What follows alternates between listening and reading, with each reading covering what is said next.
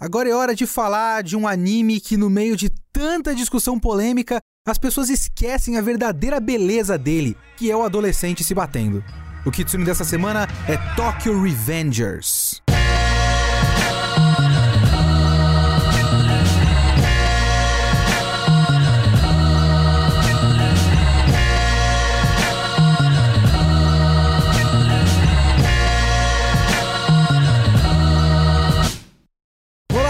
Leonardo Kitsune e o Kitsune da Semana é o meu podcast semanal para eu falar do que eu quiser, do jeito que eu quiser. Aqui eu falo de cinema, literatura, videogame, anime, mangá, tudo que eu tiver assistido, lido, ouvido, jogado. Se eu quiser falar, é aqui que eu vou falar. Você pode mandar e-mail para leo.kitsune@geekhere.com.br para fazer o seu comentário ou comentar direto no site, no portal www.geekhere.com.br, que tem o post do podcast. A área de comentários comenta lá embaixo que a gente lê aqui no final do podcast.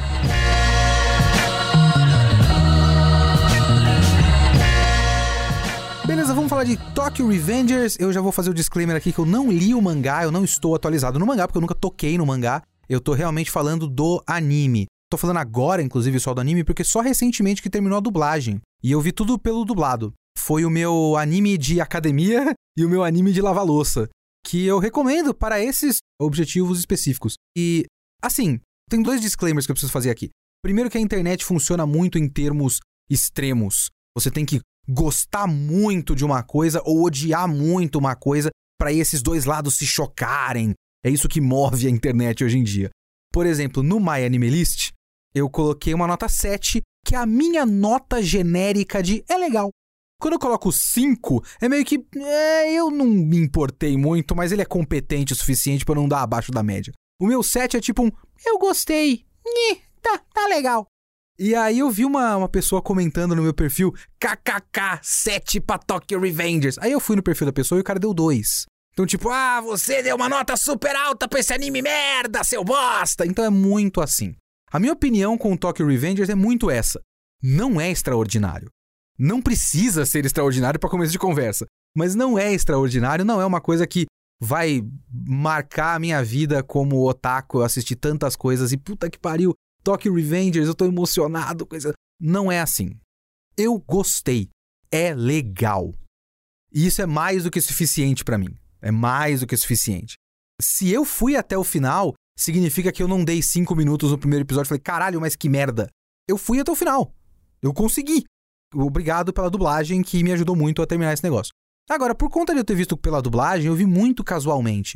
E isso é um disclaimer para mim mesmo, porque eu entro na minha vida por conta de 10 anos de conteúdo de internet, eu não consigo sair de um modo hiperanalítico quando eu vejo as coisas. E quando eu falo isso, eu realmente não quero soar como, nossa, como eu sou inteligente. Meu Deus, eu sou um gênio incompreendido. E vocês têm que me aplaudir porque eu sou. Não, não é isso. É só um hábito que eu criei para mim mesmo, que eu preciso assistir as coisas fazendo anotações. Eu pego o celular e gravo um áudio, pego um caderno e faço uma anotação e tudo mais. Eu não fiz isso com Tokyo Revengers. Ele foi bem casual. Talvez isso tenha me ajudado um pouco a gostar mais de Tokyo Revengers. Porque eu assisti ele muito como. Deixa eu tocar esse negócio aqui. Ah, eles se bateram. Legal. Próximo episódio eles vão se bater de novo, eu suponho. E foi assim que eu assisti Tokyo Revengers. Claro que, né? Eu fui gravando as coisas na minha cabeça e eu fui tendo as minhas próprias impressões ao longo do tempo. E eu tenho, acredito eu, coisas legais a dizer sobre Tokyo Revengers, mas talvez não tenham tantos comentários sobre momentos específicos do anime. Tal cena que o cara faz tal coisa. Isso não vai ter tanto nesse podcast, eu acho.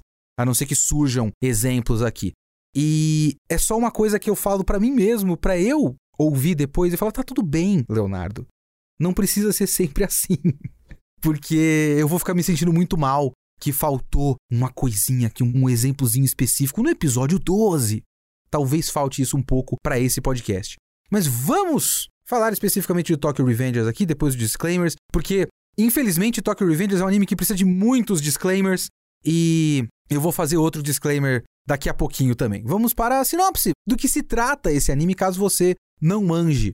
E talvez não manjar seja uma boa, inclusive, porque eu entrei em Tokyo Revengers sem manjar nada de Tokyo Revengers e fez muito bem para a minha impressão inicial da história. Porque isso é uma história de gangue, né, de Yankees, de Bossozoko, digamos assim. Eles são mais especificamente Bossozoko porque eles são gangue de motoqueiro.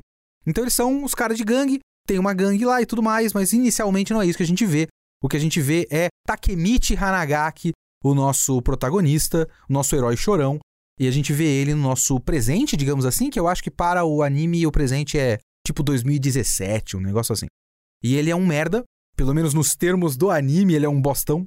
Ele é um cara que trabalha numa loja, ele já tem aí os seus, sei lá, 25 anos, mas não é nada na vida, né? Tem um subemprego e mora num apartamento minúsculo. E ele vê na TV que rolou uma briga de gangues e morreu umas pessoas, incluindo uma menina que era namorada dele no ensino médio. E ele fica, caralho, a Renata, a Renata morreu. E depois ele é empurrado na linha do trem e morre. É um começo bem Gantz. E aí, na verdade, ele não morre, ele viaja no tempo. E aí que tem a primeira coisa que me surpreendeu, que eu não manjava nada de Tokyo Revengers, eu achei que era uma gangue em Tóquio e eles se batem. Mas não, a história é uma história de viagem no tempo, que é uma ferramenta de roteiro, mas não é uma ferramenta de roteiro estilo ficção científica. Não tem grandes explicações. Eu gosto muito desse detalhe, inclusive. Eu não tenho uma explicação de porquê, pelo menos até agora. Eu espero que não tenha. Uma explicação de, ah, porque num certo dia um raio caiu na cabeça do Takemichi e por isso ele desenvolveu o poder. Não, ele tem. Ele morreu e aí ele acorda com a cabeça dele 12 anos antes, quando ele tá no ensino médio. E não é nem uma viagem corporal, é uma viagem no tempo mental. Ele entra na cabeça dele e ele tem as memórias de quando ele era mais velho e ele fica olhando e fala: caralho, olha só, sou eu naquela época. Eu usava esse cabelo ridículo, puta que pariu. Nossa, a gente ia entrar pra uma gangue.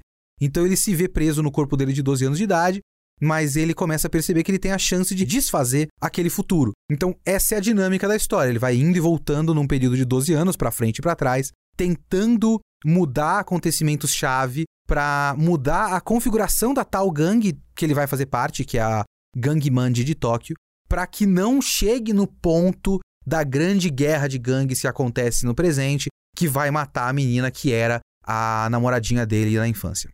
E já que já estamos falando da Gangue Mandi de Tóquio, eu quero tirar isso da frente da minha apreciação de Tokyo Revengers, porque em meio a tantas polêmicas, talvez já tenha sido um problema que está ouvindo esse podcast ouvir eu me ouvir falando que eu gosto de Tokyo Revengers. Porque, aparentemente, para a internet, Tokyo Revengers é anime de nazista. Então vamos abordar a questão do anime de nazista. Porque eu já tive muitas dessas brigas na internet, principalmente relacionadas a Shingeki no Kyojin, que tem toda a problemática do Shingeki no Kyojin, de utilizar iconografias relacionadas à Segunda Guerra Mundial e ao Holocausto e ao nazismo e tudo mais, ostensivamente de maneira meio irresponsável. As últimas coisas que eu li do Shingeki no Kyojin eram capítulos que quase indiretamente justificavam o Holocausto, que o equivalente aos judeus do Shingeki no Kyojin era de fato monstros do mal. Então, meio que sim, eles mereceram ser jogados em campos de concentração. Então é esse nível de periculosidade do Shingeki no Kyojin que eu já briguei por aí na internet. E aí tem o Tokyo Revengers, que são gangues de motoqueiros e que a gangue tem uma suástica. E aí eu vou dar o meu ponto de vista para vocês. Vocês já ouviram, se você está aqui no Kitsune da semana, existe uma chance muito grande de você ser uma pessoa bastante online, que está ligado nas discussões e etc, etc. Então você já viu essa explicação várias vezes, talvez você já tenha tomado um lado. Eu vou só dar o meu ponto de vista aqui. Sim, os Bossozokos, as gangues de motoqueiros de Tóquio, são uma coisa hiper problemática. Hiper problemática. O Bossozoko é tipo o grupo de acesso à série B do Yakuza. Bossozoko são gangues de motoqueiros que normalmente são adolescentes. É uns caras de 16 para 17 anos que usam os uniformes, cria uma gangue, anda de moto e arranja briga. Basicamente é isso que eles fazem. E esses caras, que são os brigões, que são os caras fortes, né? São recrutados pela Yakuza. E aí os caras viram realmente bandido, assassino, o caralho é quatro. É uma coisa que mal existe mais no Japão. Eu vou colocar um link aqui de um documentário da Vice, inclusive entrevistando um cara que era um líder de gangue de Bossozoko. E depois ele foi ser Yakuza. E ele conta como era e conta como tá hoje, mal tem gangue mais. A gangue que ele era o líder, agora só tem um cara, que é o líder por força de ser um, o único cara que tá lá. E tem todo um histórico muito problemático dos Bossozokos, sim, que tem a relação com imperialismo japonês, por exemplo, o cara desse documentário, o único cara que sobrou nessa gangue, ele tá com o uniforme da gangue e um capacete que tem a bandeira do Japão imperial, do Império Japonês, lá, aquela o círculo vermelho com os raios vermelhos assim no fundo branco. Então eles são uma galera bastante nacionalista e são uma galera violenta, né? Um monte de gente é, que arranja briga e daí para ser, sabe, grupos de homens que se juntam em torno da violência nunca são uma coisa boa. Daí pro cara virar assassino, para virar estuprador, o cara é a quatro é muito fácil. Com certeza todas as histórias sobre ele são horrorosas. E aí tem a suástica. Tem o, o fato do cara usar uma suástica nas costas. Vocês já ouviram toda essa polêmica da suástica, vocês sabem que a suástica é um símbolo budista, e eu realmente acredito que no contexto de Tokyo Revengers, os caras estão usando a suástica, o manji, de maneira absolutamente genérica. Realmente é um símbolo comum no Japão. O manji, realmente, se você vai, você abre um mapa no Japão, você vai ver várias suásticas no mapa, porque são símbolos que demarcam é, templos budistas, né? Então, é um símbolo normal, os caras estão usando de maneira genérica, simplesmente porque a suástica também é o kanji com o som manji, então eles são a gangue manji porque o líder é o Manjiro. O moleque até dá a sugestão da gangue se chama Gangue Manjiro de Tóquio. Os caras falam, porra, que nome merda. Eles mudam pra Gangue Manji de Tóquio. Então, dentro do contexto da série, tá um contexto completamente japonês. O anime, na versão internacional dele, já tem a decência de olhar isso e falar, porra, pega mal pra caralho fora do Japão. As pessoas não vão entender. Então, não existe suástica no anime que tem no Crunchyroll. Não tem. Eu acredito que quando a JBC for publicar, eles também não vão colocar. Não vão colocar em capa, eu não sei se eles vão deixar no miolo, mas pelo menos na capa não vão colocar. Porque o problema não é o uso do manji no Japão. Para eles, tá ótimo. Se o anime olhasse e falasse, não, vocês que entendam, e aí coloca o lançamento internacional com todos os suásticas possíveis, aí seria idiota. Já não fizeram isso, ponto para eles. O problema não é o uso lá. O problema é o uso aqui. O problema é o uso de otaku shitposter de Chuchan, 55chan, 4chan, que acha isso a coisa mais legal do mundo. E aí é uma desculpa pra. Não que o cara é exatamente nazista, mas o cara gosta de provocar. Ele gosta de ser o Ed da internet. Então ele coloca a suástica ali no nick dele e fala: Não, mas é que eu sou um fã de Tokyo Revengers. Ah, eu gosto do anime. Então o problema é o uso do otaku babaca aqui. Isso é absolutamente estúpido e o anime fez o que pôde para impedir isso, mas o conhecimento flui, as pessoas já sabiam que tinha suástica antes do anime chegar aqui. Paciência, é uma bosta. Quanto aos Bossozokos especificamente, o histórico do Bossozoko e o histórico do uso da suástica pelos nazistas e tudo mais, isso é tão pouco relevante em Tokyo Revengers que talvez isso seja até um defeito. Não é o defeito de ser um anime de Bossozoko. O defeito é ele ser um anime de Bossozoko sem nunca abordar a problemática do Bossozoko. Que é uma das maneiras de você deixar a coisa mais neutra. Porque isso não importa simplesmente. Simplesmente não importa. Toda a ligação com a Segunda Guerra Mundial, com o imperialismo japonês, sabe, com, com nacionalismo, ultranacionalismo e tudo mais, nada disso importa.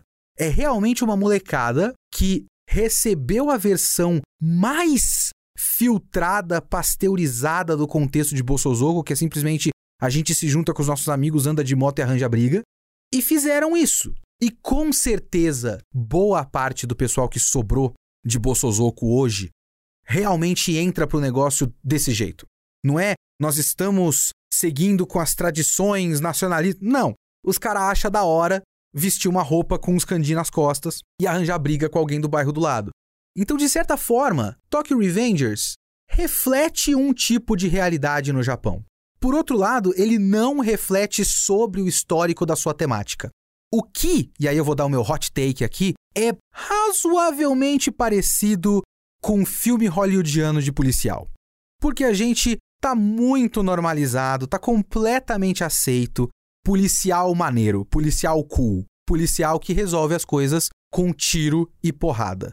a gente simplesmente não para para refletir quando vê um filme desses. Agora a gente está refletindo isso. Tem uma série de discussões sobre o que lá nos Estados Unidos estão chamando de propaganda, sabe, propaganda policial, sobre como é legal ser policial e como os policiais são legais.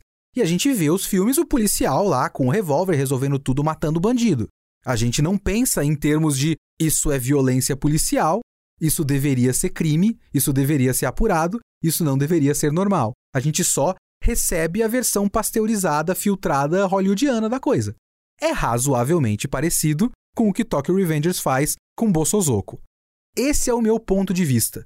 Nada do que envolve a história das temáticas base de Tokyo Revengers importa em Tokyo Revengers. E isso por si só já é um defeito da história, já é um problema.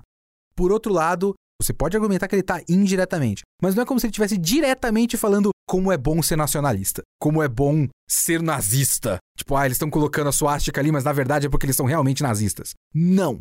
Na verdade, Tokyo Revengers é um shonenzão de luta sobre poder da amizade. Essa é a minha tese aqui em Tokyo Revengers. Tokyo Revengers, no fim das contas, é um uso razoavelmente decente do conceito de poder da amizade em shonen de luta. A gente vai chegar lá. Porque no fim, nada disso de Bossozoko, suástica, mande, nacionalismo japonês, tá, tá, tá, nada disso importa. O centro da coisa é a premissa, a graça da premissa. E como eu disse para vocês, eu não sabia da viagem no tempo e quando eu entrei em Tokyo Revengers, a viagem no tempo ficou legal. Foi uma coisa que me pegou. Tipo, caralho, olha só, esse cara viaja no tempo, que conceito interessante. E eu acho curioso o conceito da viagem no tempo, o uso do, da viagem no tempo em Tokyo Revengers, porque ele tem esse negócio de um período muito específico, então ele tem várias limitações, o que já é um mecanismo de roteiro muito interessante, ele tem várias limitações. Ele precisa apertar a mão do cara, não é a hora que ele quiser, ele não ativa, não aperta um botão, ele não tem exatamente poder sobre isso. Apesar de acabar que ele morre no começo da história e depois ele volta apertando a mão do moleque. E é muito estranho que o moleque naquele diálogo tenha aceitado. Depois tem uma justificativa meio idiota de, ah, eu, quando eu era criança eu gostava de ocultismo. E quando você falou que viajava no tempo eu acreditei. E... Por outro lado, o moleque só realmente aceitou apertar a mão de alguém. Não é nada demais. Então, tudo bem. Não é como se ele falasse, eu viajo no tempo, então eu preciso que você corte o seu pulso porque eu preciso beber o seu sangue. Não, foi só um aperto de mão. Eu também aceitaria, talvez. Se alguém chegasse para mim e falou, preciso apertar sua mão para viajar no tempo, eu falo, tá bom, então toma, né? Mas enfim. Então ele tem essas limitações, é razoavelmente involuntário e também ele cria tensão de uma maneira curiosa, uma maneira diferente. Que é, normalmente numa história linear, o que você tem é não saber o que vai acontecer em seguida. Claro que você pode prever por conta de clichês de roteiro, clichês históricos que você já conhece há muito tempo. Tipo quando você tá vendo um filme de terror e a câmera vai fazendo um traveling lateral e o rosto do protagonista tá num canto e no outro canto da tela você tem só espaço vazio e um corredor. Então você sabe que vai aparecer alguma coisa ali de repente você vai tomar um susto. Então você sabe certas coisas. Mas normalmente a tensão numa história se dá em termos de eu não sei o que vai acontecer a seguir, eu estou temendo pelos personagens, por exemplo, em histórias que envolvam violência, morte e tudo mais. Em Tokyo Revengers é ligeiramente diferente, não que seja revolucionário, mas funciona, porque o que você faz é você sabe o que vai acontecer. O negócio é que você não quer que aquilo aconteça. Então toda a dinâmica da história é o Takemichi, o Takemichi, como ficou no, os caras zoando o nome dele na dublagem, o Takemichi olhando as coisas à volta dele e falando: "Caralho, não, vai dar merda. Ah, meu Deus, colocaram o Teta Kisaki ali na Toman. Não, vai dar errado. Ah, não, vai ter uma briga no estacionamento. É a briga que o cara morre. Eu preciso impedir. Ah, não. Ah, meu Deus. Então, apesar de criar um pouquinho uma sensação de o personagem que morre pode voltar porque ele pode impedir essa morte, também continua criando tensão, porque ele impede uma morte. Isso acontece umas duas ou três vezes no anime eles acham que a chave, por exemplo, o Draken, o Draken tá morto num certo ponto. E aí tem essa briga que é a briga no estacionamento, que é a briga que provavelmente ele vai morrer. Eu esqueci que dia que era, mas acho que era tipo 3 de agosto, um negócio assim. Então no dia 3 de agosto vai ter uma briga e o Draken vai morrer e vai dar merda no futuro. Vou impedir a morte dele, beleza. Agora impediu a morte desse personagem. Então você poderia argumentar que perde um pouco da atenção. Só que ele volta no futuro e outras merdas acontecem. Então, essa brincadeira das probabilidades, de você mexer com o futuro e mexer com as possibilidades e mexer com os resultados, né? Isso eu gosto. É uma brincadeira legal, de, tipo, agora ele viajou pro futuro, o que que tá de diferente? Ah, o Aquinho, como ficou o apelido do Akun no original, eu acho que é Akun. O Aquinho, uma hora, é um cara dono de bordel com cabelo raspado que se mata. Na outra hora, ele é um assistente de cabeleireiro, mas também tá envolvido em alguma merda ali. Então você vai mexendo com os resultados e a brincadeira vai ficando interessante, assim. Apesar de ele mexer com previsibilidade, ele continua imprevisível. E eu vou dizer que eu não sei vocês, porque o público sempre vai ter alguém, sempre tem, que vai comentar: "Não, mas eu já sabia, dava para saber". Eu, sinceramente, fui pego de surpresa várias vezes. Não foi um, oh meu Deus! Ah!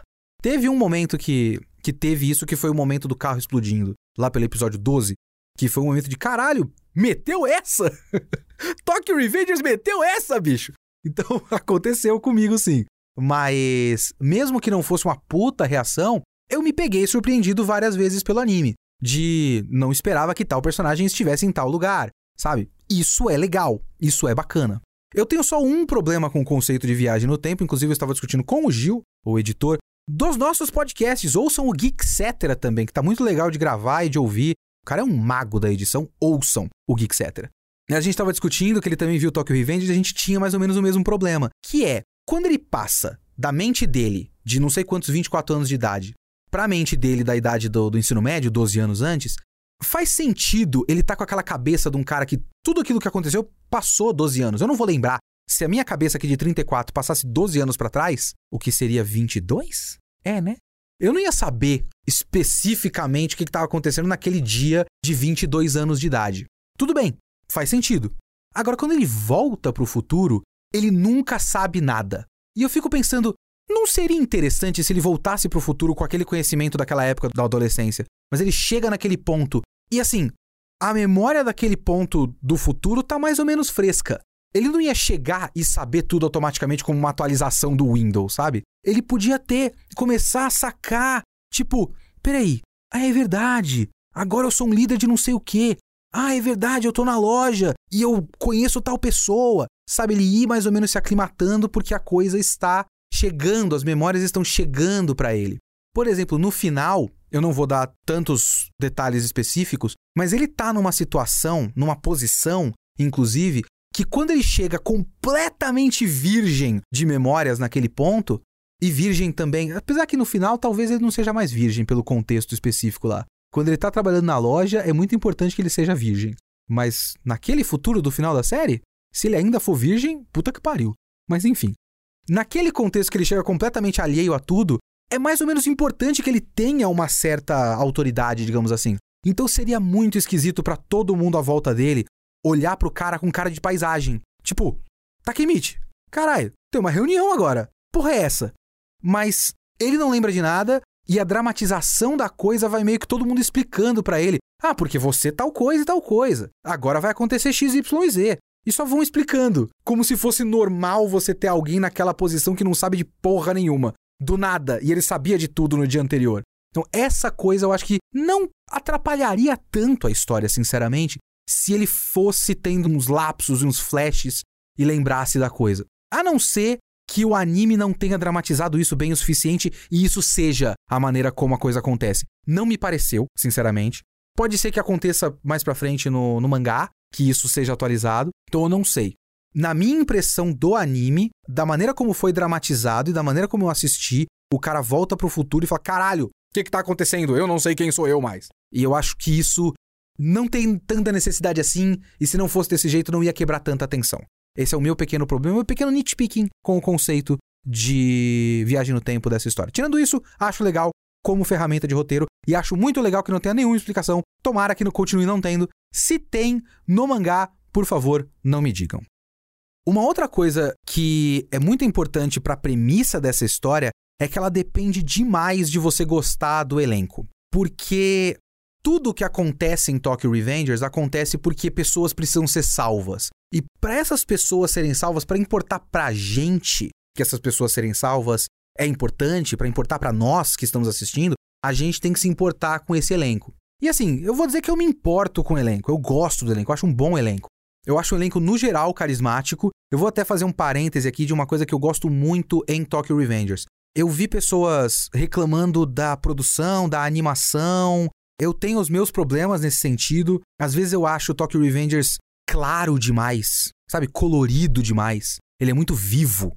E talvez ele não devesse ser tão vivo. Ele não parece ter um cuidado muito grande com fotografia. Eu acho que ele usa só uma fotografia muito básica. Ele se beneficiaria de uma fotografia um pouquinho mais trabalhada, um pouquinho mais interessante, talvez dando uma diferença maior entre o presente e o passado, talvez um pouquinho mais escuro, um pouquinho mais sujo. É tudo muito limpo, muito claro, muito clean porque ele é uma versão pasteurizada de uma história de delinquente, né? Mesmo uma versão pasteurizada de uma história de delinquente, ele ainda é razoavelmente violento. Então ele tem momentos que a violência realmente é bastante gráfica, o que é um ponto para ele. É uma coisa que faz sentido dentro do contexto da história. Precisa ser violento. Tinha que ter sangue.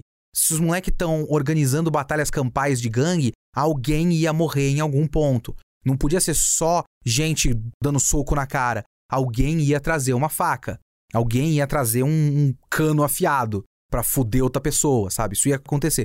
Isso é um ponto positivo.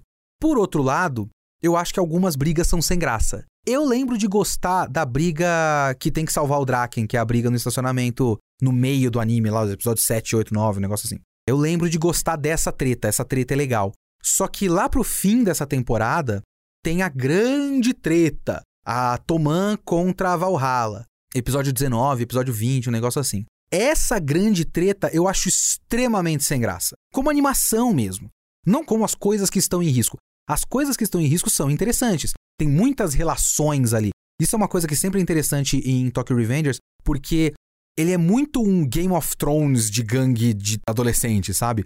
Quem tá traindo quem, quem é um agente duplo, quais são os objetivos escusos de tal pessoa no meio dessa treta e tal a própria existência da treta e a própria existência da Valhalla, tem várias coisas ali por trás. Isso é legal. Como briga, eu achei meio decepcionante. Achei mal animado, achei sem graça, achei muitos momentos em que a impressão que se dá é que você tem uma briga de 150 pessoas contra 300 pessoas, mas você tem tipo duas pessoas se batendo e um monte de gente no fundo desenhado como figurante sem fazer nada passa-se muito tempo com pessoas observando uma briga específica. Faltou, por conta de toda a estética e direção da coisa ser muito clean, faltou sujeira. Essa briga é uma briga envolvendo 450 pessoas. Se eu não me engano, porque eu lembro de ser o dobro a Valhalla. É bastante gente, eu acho que é isso, 150 para 300. O que devia acontecer era todo mundo se chocar ali no meio e o bagulho durar muito pouco tempo e de repente você vê um monte de gente caída e sobrou uns três ou quatro em pé, porque foi uma briga generalizada. Todo mundo se fudeu muito rapidamente, muito sujo, muito pesado. Mas não, ele tem uma quase lógica de shonen de luta normal, com duelos um para um, assim, sabe? E eu não gostei. Pra grande treta climática do negócio, eu achei sem graça como briga, como luta, como lutinha, como história de lutinha, eu achei sem graça. Agora, o outro lado da produção, tudo falando aqui de produção especificamente, um outro aspecto dessa produção que eu gosto muito é design de personagem, que é diferente de estilo. Eu gosto do estilo de desenho, eu acho interessante. Eu gosto como, por exemplo, você pega uma grande diferença entre o Takemichi e o Draken, por exemplo, que o Takemichi é desenhado para ser um moleque sem graça e o Draken é desenhado para ser um gostoso. Então você vê, assim, tipo, o cara é desenhado para ser um cara sexy, com um penteado cool e tudo mais. E o Takemichi tem um orelhão, uma cara de meio de idiota, assim, uma expressividade meio boba. Então, mesmo em futuros onde ele poderia ser um grande cool guy, sabe? Ele ainda tem uma cara meio de idiota. Isso para mim é uma prova de que tem um cuidado no design de personagem e eu realmente gosto do estilo, sabe? O traço dos olhos, o traço dos rostos, até o, o nariz, sabe? Ele tem um nariz apontando para frente que me lembra Escaflowne, eu gosto dos narizes de Escaflowne e dos narizes de Tokyo Revengers. Mas o que eu gosto mais em Tokyo Revengers é realmente design de personagem no sentido de escolha de roupa, escolha de cabelo, esse tipo de coisa.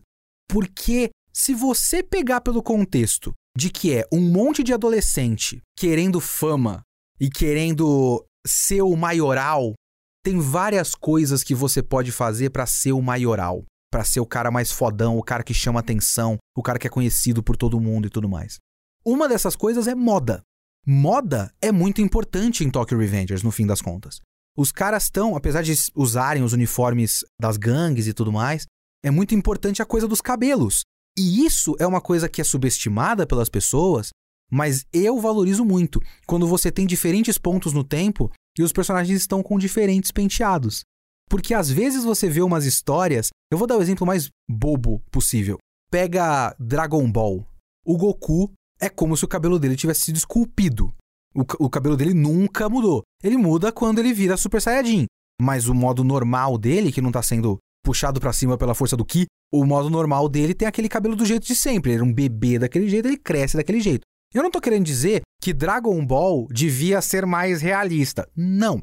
Não é isso. Mas Tokyo Revengers, você ter uma progressão do comprimento dos cabelos. Você tem uma trancinha curta no Draken quando ele era mais novo, uma trança longa no Draken quando ele era mais velho e cabelo raspado quando ele tá mais velho ainda no futuro. Tem uma progressão dessas coisas. O Mike, quando era criança, tinha um cabelinho bem curtinho, e depois ele tem um cabelo no ombro, quando ele tá já no ponto do tempo que passa a maior parte da história, né? Eu acho que não aparece ele no futuro em momento nenhum, que é um grande mistério o paradeiro do Mike no futuro, que é o presente. Vocês entenderam? O moleque, aquele. Ai, é Casutora? Acho que é Casutora. O moleque que faz uma grande merda lá quando eles são moleque, entra pra Valhalla e quer matar o Mike. Ele tem um cabelinho muito sem gracinha, aquele pompadour, né? Aquele topetinho de delinquente muito merda quando era moleque. E aí, mais velho, ele tem cabelo mais longo, luzes, tem todo um trabalho para ele, sabe? É uma maneira do cara se impor. E é um nível maior de realismo. É por isso que algumas coisas em Tokyo Revengers me incomodam, principalmente nas brigas e principalmente em relação ao Mike. Porque o Mike, ele é magicamente forte, né? A questão da, da presença do Mike como brigador na gangue é uma das coisas que mais me incomodam no Tokyo Revengers inteiro. Porque tem uns caras que você olha e você entende que eles tretam e tudo mais.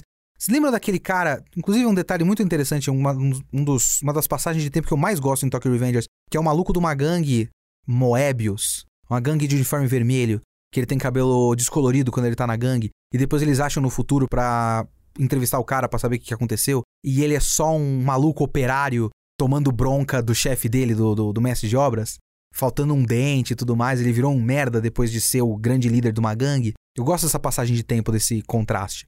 E é muito parecida com o próprio Takemichi, né? Esse cara, você olha para ele e fala, porra, esse cara treta. Esse cara treta. O outro, porque parte de Tokyo Revengers é muito deixar todo mundo como uns caras husbando. Todo mundo é meio husbando. Você poderia, inclusive, caralho, conceito aqui, hein? Por favor, eu não sei qual é a editora Kodansha.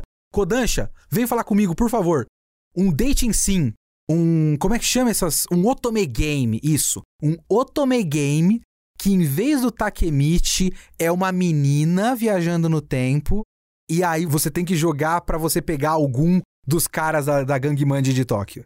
Tá aí o conceito de graça para vocês. De graça. Kodansha Games. Não sei se existe uma Kodansha Games. Mas é muito isso, é um monte de husband, um monte de cara muito bonito, né? Todos os caras são muito bonitos. Tem uns caras muito específicos que são feitos para serem feios, tipo o Patim. Ele é feito para ser feio. O Mike é feito para ser bonito, mas ele também é feito para ser tipo fofinho. Sabe? É um arquétipo muito curioso japonês, né? Que ele é fofinho, ele é infantilizado, ele gosta de pedir lanche infantil na hamburgueria, e ele gosta de ter a bandeirinha porque é o lanche infantil, e ele dorme do nada porque ele é tipo uma criança, mas ele também é um monstro. E eu não consigo olhar pro próprio design de personagem dele e ver esse cara tão monstruosamente forte. Porque ele é, tipo, sobrenaturalmente forte. Ele é um cara que dá um chute sem fazer nenhuma preparação ali, sabe? Não tem, não tem uma alavanca. Ele parte da posição zero para a posição potência máxima, sem nenhuma preparação, sem ninguém ver.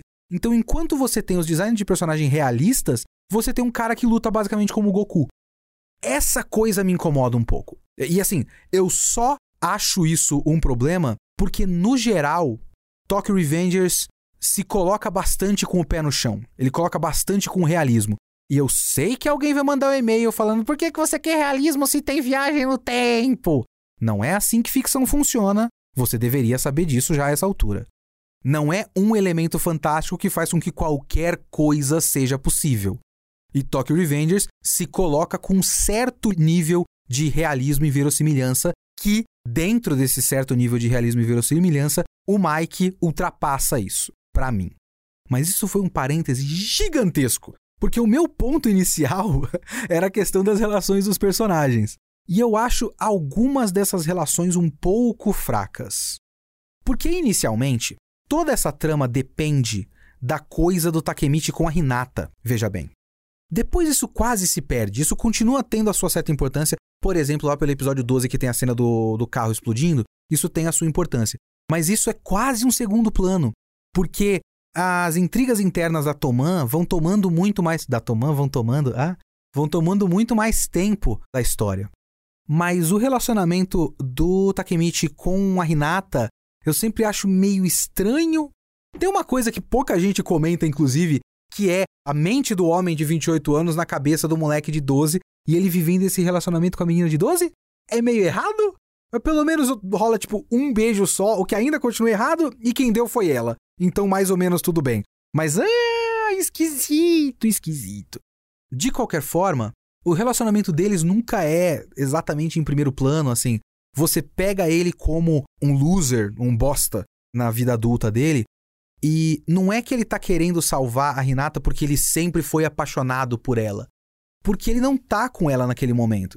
Talvez fizesse um pouco mais de sentido se ele tivesse com a Renata, ou se a gente visse um pouco mais da relação dele no tempo atual com a Renata, do tipo, eles namoraram até uma certa idade, aí se separaram, e a gente tem umas cenas dele conversando com ela e tentando reatar, e ela não quer, então você tem aqui uma coisa em risco, e aí ele vê que ela morreu, fala, puta que pariu, eu nunca vou ter a chance de reatar com a Renata.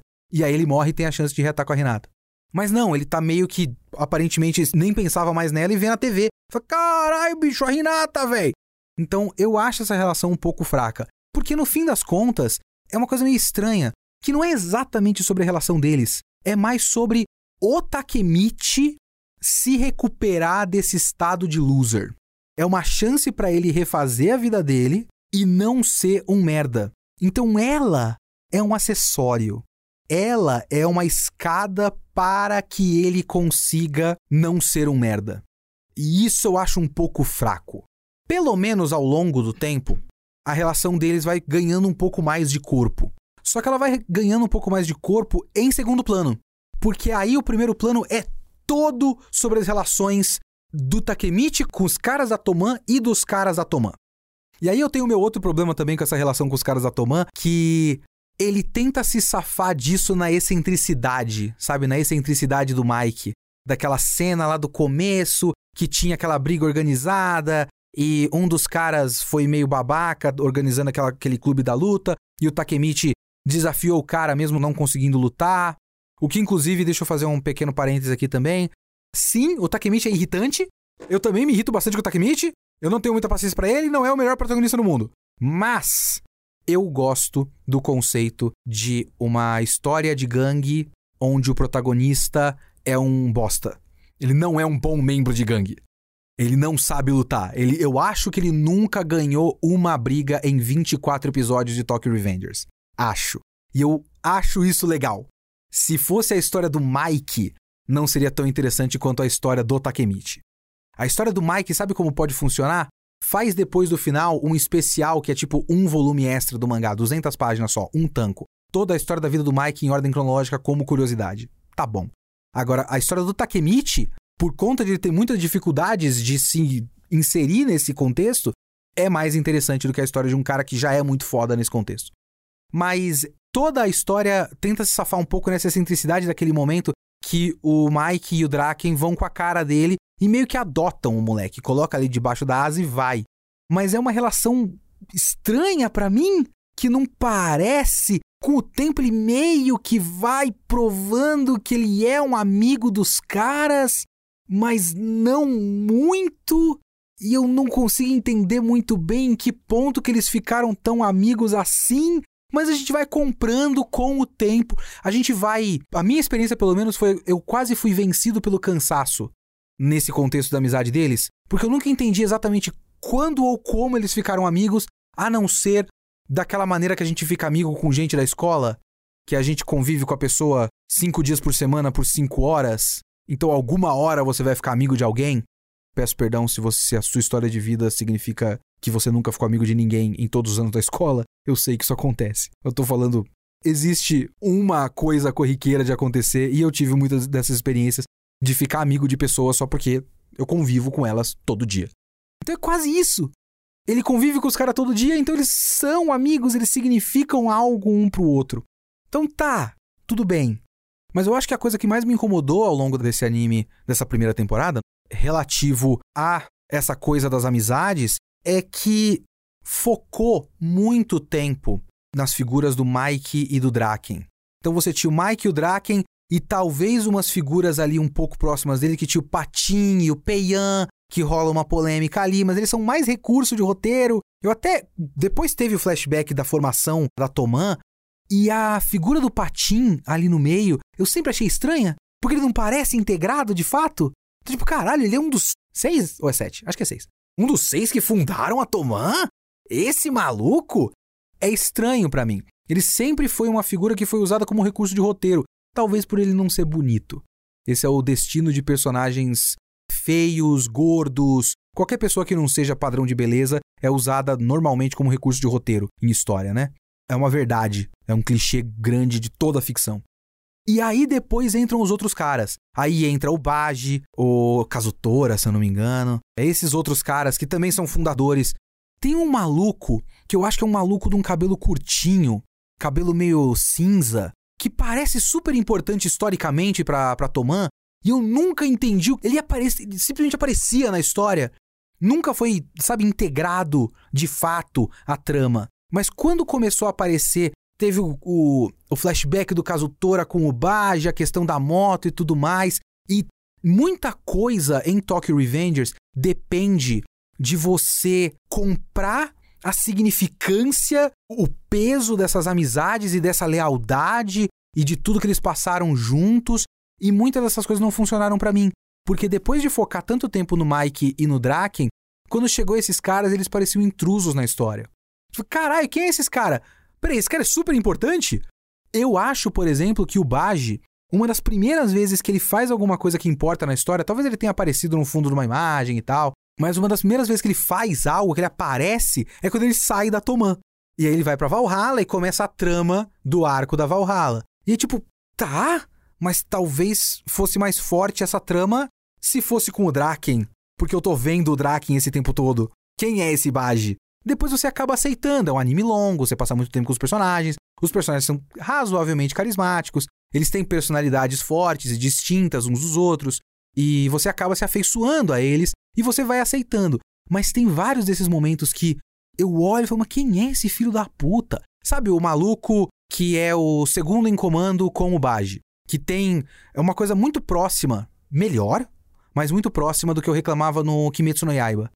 Que aquele cara que é o segundo em comando, se eu não me engano, a primeira vez que ele aparece em evidência é com o Baji batendo nele naquele teste de lealdade da Valhalla. E depois, se eu não me engano, é revelado: meu nome é Tifuyu, eu sou o segundo em comando da tropa do Baji.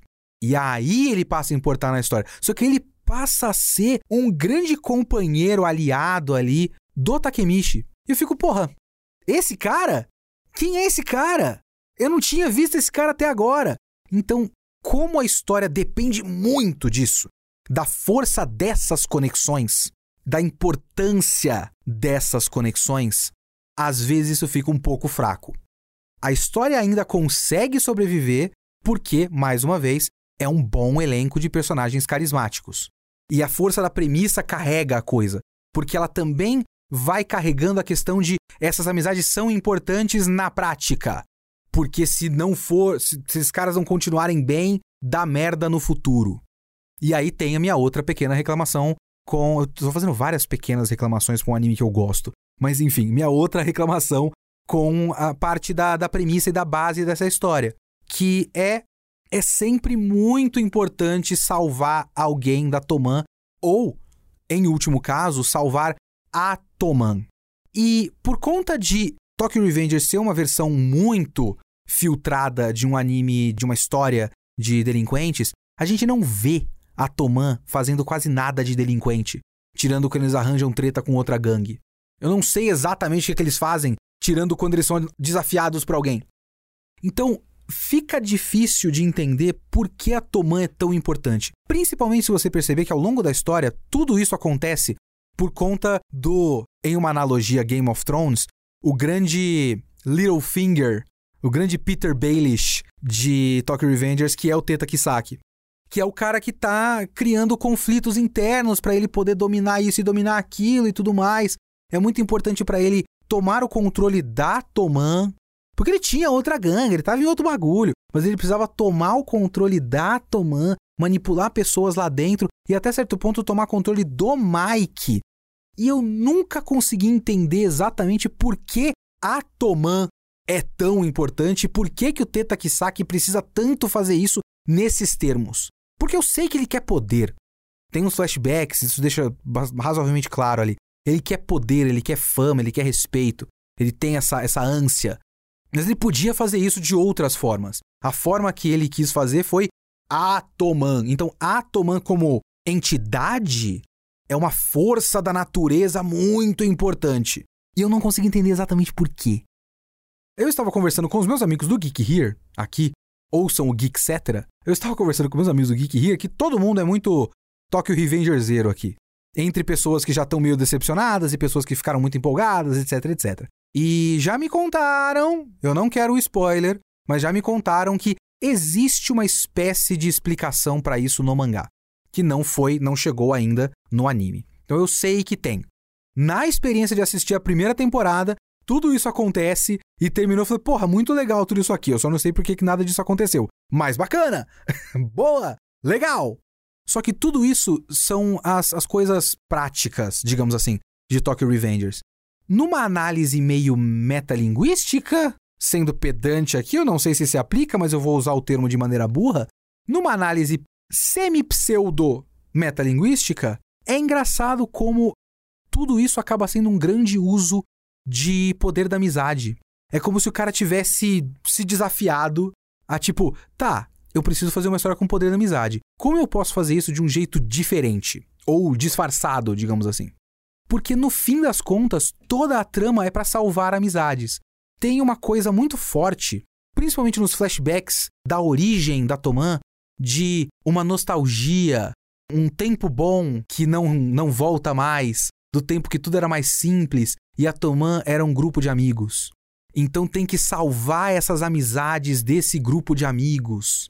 E aí, se todo mundo tiver bem uns com os outros, tudo vai estar bem. E vidas serão salvas, veja bem. É um poder de amizade tão forte que vidas serão salvas caso eles salvem amizades. Então é uma espécie de poder da amizade, sabe? Tem uma outra coisa, um, um, outro aspecto dessa história que eu não sei, eu não acho que é o foco narrativo da coisa, mas é uma coisa que eu sinto enquanto eu assisto e que eu acho legal de ver essa história dessa maneira, que é uma grande história de decadência, ou uma história de uma bola de neve, digamos assim. Tudo era simples, a gente só formou esse grupo aqui de seis amigos porque tinha um outro, um outro grupo de, de, de arrombado e a gente queria bater naqueles arrombados. Era simples, era localizado. E aí a coisa foi crescendo, crescendo, crescendo, crescendo, crescendo, e saindo do controle. E é uma história interessante ver essa coisa saindo do controle. É quase um filme do Martin Scorsese, sabe? Que começa com uma coisa muito simples e toma uma escala tão grande que foge do controle de todos os envolvidos e dá muita merda. É meio que isso o espírito, num, assim, tangencialmente na história. E esse sentimento meio scorsesiano, eu não estou comparando qualidade, estou comparando características. Esse sentimento, essa, essa atmosfera scorsesiana da narrativa de algo que sai do controle e vai dar muita merda envolvida com crime, junto com essa desconstrução e reconstrução do poder da amizade são coisas que eu acho muito interessantes como conceito em Tokyo Revengers. Isso junto com um bom elenco, um elenco legal e algumas tretas bacanas. Se fosse melhor animado, se tivesse umas treta foda é, e algumas escolhas bem chocantes, assim. O final da primeira temporada é um final bem chocante. Tá certo que eu não estou assim super empolgado para continuar, tipo, ah, oh, meu Deus, eu preciso de mais um episódio. E eu também não tô preocupado, porque eu sei que isso é plenamente reversível, mas é uma escolha chocante de final de temporada. É legal. A cena do carro explodindo. É legal. Os adolescentes sendo espancados por uns caras mais velhos. É legal. Adolescente às vezes é legal apanhando. Tô brincando, gente. É apenas uma brincadeira, é apenas uma piada. Mas tem muita coisa legal em Tokyo Revengers e como eu vi 100% casualmente, foi muito, tá, bacana. Quando tiver mais um episódio eu vejo, se eu lembrar. E é isso. Tá tudo bem. É sobre isso e tá tudo bem. Eu não vou terminar esse podcast desse jeito. Não vou terminar. Mas acabou o podcast mesmo. Agora tem e-mails.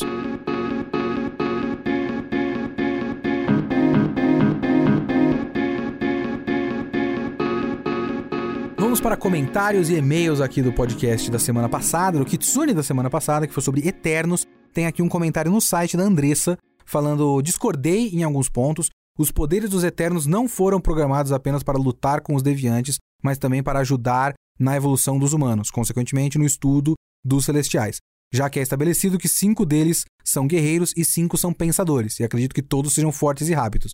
Vou aceitar sua correção, porém, eu tenho realmente problema com acredito que todos sejam fortes e rápidos, porque isso não passa essa ideia na história. A Cersei, por exemplo, como lutadora, simplesmente não luta. Eu não lembro de ver um momento que, tipo, ela dá um socão num deviante. É, é muito engraçado porque apenas o Gilgamesh dá socão em deviante. Ele tem o poder do socão. Continuando o comentário, os deviantes realmente não precisavam existir nos momentos atuais. Particularmente, comprei todas as relações dos Eternos, ainda que faltou uma forte figura humana no filme, e acredito que foi por isso que o filme não te pegou e possivelmente outras pessoas. É, eu comentei isso, eu realmente acho que faltou humanidade num filme sobre humanidade. Achei que os Eternos no filme lembraram mais os Celestiais contra o primeiro firmamento do que os Eternos contra os Celestiais nos quadrinhos, por se dividirem e tomarem um lado. Aí já são referências de quadrinhos que eu não peguei. Não colocaria Eternos com Homem de Ferro 3 nunca. eu também não coloco, eu coloco abaixo. Ha! Deixa eu ler um e-mail interessante aqui também, que é da Ana Bárbara Cerejo, que já mandou e-mail para mim uma vez, e é mais uma bronca que eu recebi aqui que eu acho importante de ler. Porque ela estava falando sobre o meu uso de terminologia relativa a deficientes auditivos e surdos. Antes de mais nada, Ana Bárbara já tinha mandado e-mail para mim antes, ela tinha elogiado o fato do podcast não ter música, porque ela é deficiente auditiva. Então ela tem aqui a autoridade para falar sobre essas questões e eu usei uns termos errados aqui. Ela primeiro fala que teve o problema de eu usar linguagem de sinais e não é linguagem de sinais, é língua de sinais. É, pode parecer bobagem, mas existe uma especificidade. Então não é genérico linguagem de sinais, é língua especificamente. Como ela diz aqui, línguas de sinais são línguas naturais, assim como o português oralizado, pois elas surgem espontaneamente da interação entre surdos. Mais uma vez eu peço perdão por isso, porque realmente eu usei muito genericamente linguagem como um, termo guarda-chuva e eu não deveria ter usado o termo guarda-chuva. Assim como a questão de deficiente auditivo. E aí é uma coisa complicada que a bronca dela faz total sentido, porque eu estava desinformado. Eu jurava que eu estava usando o termo mais abrangente e menos ofensivo possível, o termo mais técnico, digamos assim, deficiente auditivo. Mas ela diz aqui, ó, a utilização desse termo nesse caso não está exatamente correto. Em mais de uma entrevista, a Lauren Ridloff, que é a atriz que faz a Macari, se refere como deaf, surda em inglês. Isso, inclusive, é muito curioso porque eu vi essas matérias chamando ela de deaf em inglês e assim, deaf é surdo. E eu falei, porra, mas os caras estão mandando logo surdo? Não tem nenhum respeito, porque eu achava que surdo era pejorativo. Mas aí a Ana Bárbara manda aqui a distinção. As identidades dentro da comunidade surda são ligeiramente complexas, mas para pessoas que são surdas desde que nasceram, como a Lauren, sabem uma língua de sinais e estão inseridas na comunidade surda, o termo deficiente auditivo pode ser ofensivo. Talvez você lembre que em um e-mail anterior eu contei a você que sou deficiente auditiva. Eu mesma não gosto muito dessa palavra, mas eu utilizo para me descrever, pois com ela fica mais fácil para as pessoas entenderem que eu possuo baixa audição, ou seja, consigo ouvir algo. Fora isso, eu não sei Libras e não estou inserida na cultura ou comunidade surda, mas apesar disso acompanho alguns debates a respeito e por isso a gente montou um Te Dar o Toque. Segue aqui uma entrevista que a Lauren se descreve como surda, assim como seus dois filhos. Eu vou colocar o link dela, que é uma entrevista do New York Times. E ela, inclusive, também elogia a qualidade de áudio e edição que melhoraram bastante desde que eu entrei pro Geek Here. Isso é o Gil, não sou eu. a nossa estrutura, com isolamento acústico bom aqui na nossa sala, que eu fazia no meu quarto e era uma porcaria, e um microfone decente e um editor de áudio que sabe tratar áudio. Mas é isso. Eu realmente achava que surdo era ofensivo. E aí eu não usei surdo porque eu achei que eu estava usando o termo não ofensivo. A língua, meus amigos, é uma coisa complicada e a gente tem que sempre ficar de olho porque a gente recebe a língua de cima para baixo de pessoas em posição de poder que muitas vezes não estão se importando muito com outras pessoas que podem se ofender com termos que ficam aí eternamente eternalizados. Eternamente eternalizado é ótimo, né? Eu sou um mago das palavras. E a gente só acha que tá tudo bem e não está tudo bem porque tem outras pessoas que não tiveram voz na decisão de se determinar certas terminologias que não foram ouvidas, né? Então é isso. Então muito obrigado pelo toque, Ana Bárbara. Eu vou ler o um e-mail aqui do Danilo Soares. É um textão, é gigantesco. Muito obrigado. É um hábito do Kitsune da semana. Eu vou tentar passar por alguns pontos aqui, porque o Danilo Soares começa, inclusive, falando sobre diversidade dos atores. E ele fala que é uma coisa boa, mas não 100% boa dentro da sua aplicação. O que ele fala faz bastante sentido. Olha só. Primeiro, a diversidade no elenco é uma decisão de roteiro muito inteligente e sensível em termos de adaptação. Acho um foco necessário, além de ser positivo, é claro, socialmente. A ideia dos Eternos nos quadrinhos, pelo que conheço, é essencialmente baseada em Eram os Deuses Astronautas, que é o negócio que inspirou alienígenas do passado do History. E ele desenvolve aqui a ideia de que muito dessas ideias do Eram os Deuses Astronautas, que são muito ideias de de repente os alienígenas são os seres que deram origem às nossas lendas, que é o conceito do Eternos, né? Só que isso dá a vazão, como ele coloca no e-mail, para várias ideias racistas. Como, por exemplo, é lógico que os egípcios não iam conseguir fazer as pirâmides. Eles eram muito atrasados, sabe? Tem que ter sido alienígena, não pode ser alguém que não é branco. É muito uma coisa que acontece, então é legal que o elenco tenha sido mais diverso do que nos quadrinhos, porque nos quadrinhos tem um monte de gente branca nos Eternos. Ele até fala aqui, ó. Obviamente essa narrativa é paralela a discursos eugênicos, né? E também ó, o fato de remeterem à ideia de Salvador Branco, já que os personagens tinham, em sua maioria, uma aparência padrão de europeu e serem divindades de diversas culturas não ajuda bastante. Então, um elenco multiétnico em que grupos de heróis não é uma forma de vida geneticamente superior, mas sim seres artificiais, me parece uma forma de reavaliar essa narrativa, ainda que veja algumas falhas. Por exemplo, o Kingo, já nos quadrinhos, era japonês, e a vida de ator dele era em filmes de ação do Japão e o Gilgamesh. E ele fala que esse nome tem que ser falado gritado, pois é muito maneiro. Gilgamesh! Que é baseado em um mito sumério, ou seja, parte da história do atual Iraque, um dos primeiros épicos conhecidos e grande fonte de informação sobre a cultura da Mesopotâmia e suas influências.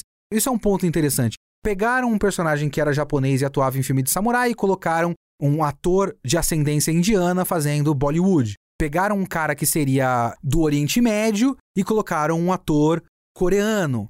Ah, sabe? Para que essas trocas? Por que não continuar com a referência que já era original? Então eu entendo esse ponto, esse ponto é bastante interessante. E nisso eu concordo com ele. Aí ele continua com outro ponto que ele tá falando aqui da época do, do Guerra Infinita e Ultimato e a coisa do Thanos aqui, ó. Quando vi o Thanos nesses filmes, senti que ele estava no lugar errado. Isso já é um outro ponto dele já que pontos importantes para a identidade do personagem não haviam sido estabelecidos e ele era uma ferramenta de roteiro ao longo dos filmes, assim como as joias, sem que desenvolvessem uma ideia de, do que eram. Então, o Thanos, por exemplo, em Vingadores, parecia um conquistador muito vago, e as joias eram elementos da narrativa, como o cetro do Loki, sem sabermos da importância disso, o que de fato não era necessário. Porém, isso era muito empolgante para os consumidores, já que a comunidade de fãs já conhecia esses conceitos e isso transmitia a ideia de grande planejamento, estavam ansiosos para a conclusão. E eu, quando vi a conclusão, me senti vazio, já que nada tinha importância de fato para mim. Nos filmes, nada daquilo tinha significado anterior, estavam tentando dar agora. E agora serão introduzidos fatores que eram importantes para essa narrativa originalmente, como Adam Warlock e as entidades cósmicas e os Eternos. Parecem fora de lugar, fora de tempo. Acabaram de sair de uma aventura cósmica e já introduzem outra. Se observarmos quem fez isso foram os filmes do Thor. Se lembra que ele estava atrás de investigar as joias em Vingadores 2? Então, isso aconteceu. Ele tava? Eu não lembro dessa porra. que foram mal com o público e passaram por uma renovação, em Guardiões da Galáxia, que vão ser encerrados e nem tinham a confiança dos investidores. ou seja, não eram o núcleo principal dessa narrativa, que eram os Vingadores. Apesar de que, claro, como essas informações eram divulgadas por fãs e o entendimento dos quadrinhos, tudo isso parecia muito óbvio. A mesma coisa eu vejo agora com a cosmologia Marvel do cinema. O fato de já terem informações prévias já torna a ideia desse filme supostamente muito acessível. O que ele tá querendo dizer é que a Marvel tá contando com o conhecimento prévio dos fãs e com o fato de que todo mundo vai fazer um vídeo. Entenda os Eternos! E tá tudo muito claro para todo mundo. Que ele fala aqui, ó, me lembra das suas críticas a Kimetsu no Yaiba, de que a história parece contar com a criação de fanfics. E eu passei a ver os filmes da Marvel assim, grandes fanfics. Mas o que acha? Realmente esse filme está fora do seu tempo? Aliás, e o visual? Você não comentou isso, mas pelo trecho que eu vi, achei um desperdício de ideias, principalmente celestiais. Parecem grandes moldes de arte abstrata. Eu gosto dos celestiais, porque eu gosto de senso de escala. Aquela cena final que tem um celestialzão, uma cabeça de celestial no mar, eu acho bonito. Fui pego pela obviedade. Mas eu achei um filme meio visualmente pobre. Principalmente porque eu saí do Duna. E o Duna é muito exuberante. Apesar de meio bege e cinza. Mas ele é exuberante de certa forma. E comparativamente com Eternos, o Eternos é muito fraco visualmente. Nesse ponto que você está falando, eu entendo, mas isso nunca me incomodou. Porque eu já parto do ponto de abstração. E você tem que entender também que o foda dessas adaptações de coisa da Marvel e DC é que Marvel e DC depende muito de uma continuidade que é muito grande e inacessível. Se você fosse esperar todos os elementos para introduzir o personagem da maneira como ele é introduzido, você nunca ia introduzir quase ninguém. Por exemplo, eu sou completamente a favor de simplesmente substituir o Tom Holland pelo Miles Morales. O Peter Parker, no caso do Tom Holland, no MCU, pelo Miles Morales. Sem quase nenhum contexto. Um outro moleque, chamado Miles Morales, é picado por uma aranha. Acabou. Porque se fosse esse negócio de precisa de todo o contexto, eu sei que são contextos diferentes, eu sei. Que tem todo um negócio cósmico, é muito grande e tal. Mas se fosse todo o contexto de como o personagem é desenvolvido, tem certa importância para o desenvolvimento do Miles Morales o fato de ele ter sido originado no universo Ultimate e aí passado do Ultimate para esse. Tem uma certa coisa de estar fora do lugar no início das histórias dele quando ele passa para o universo 616. Então faz um pouco parte da personalidade dele, mas precisa? Nem dá para fazer isso. Então, todo o contexto de existirem os eternos e os celestiais, etc, etc, para o Thanos, tipo Adam Warlock, para o Thanos, da maneira como ele foi desenvolvido, coisas que eu senti falta de verdade é, por exemplo, um desenvolvimento para a ideia de que ele tem aquele grupo lá que tem o falso de ébano e tal. Esses caras simplesmente surgem no ultimato. Nunca são desenvolvidos e morrem. Isso é meio fraco. Agora, todo o resto da cosmologia Thanos não dá para você colocar tudo. Dá para você cortar certas coisas e depois encaixar outras caso seja necessário. Então, eu discordo um pouco de você nesse ponto. Agora, o outro ponto sobre a etnicidade dos personagens, concordo com você que é positivo e concordo que faltou um pouco de cuidado em certos aspectos. Mas é legal que tenha de qualquer forma. Então é isso. Abraço e mandem e-mails para leo.kitsune.geekhere.com.br ou comentem no site uns comentários curtinhos e rápidos pra gente ler aqui na nossa área de comentários.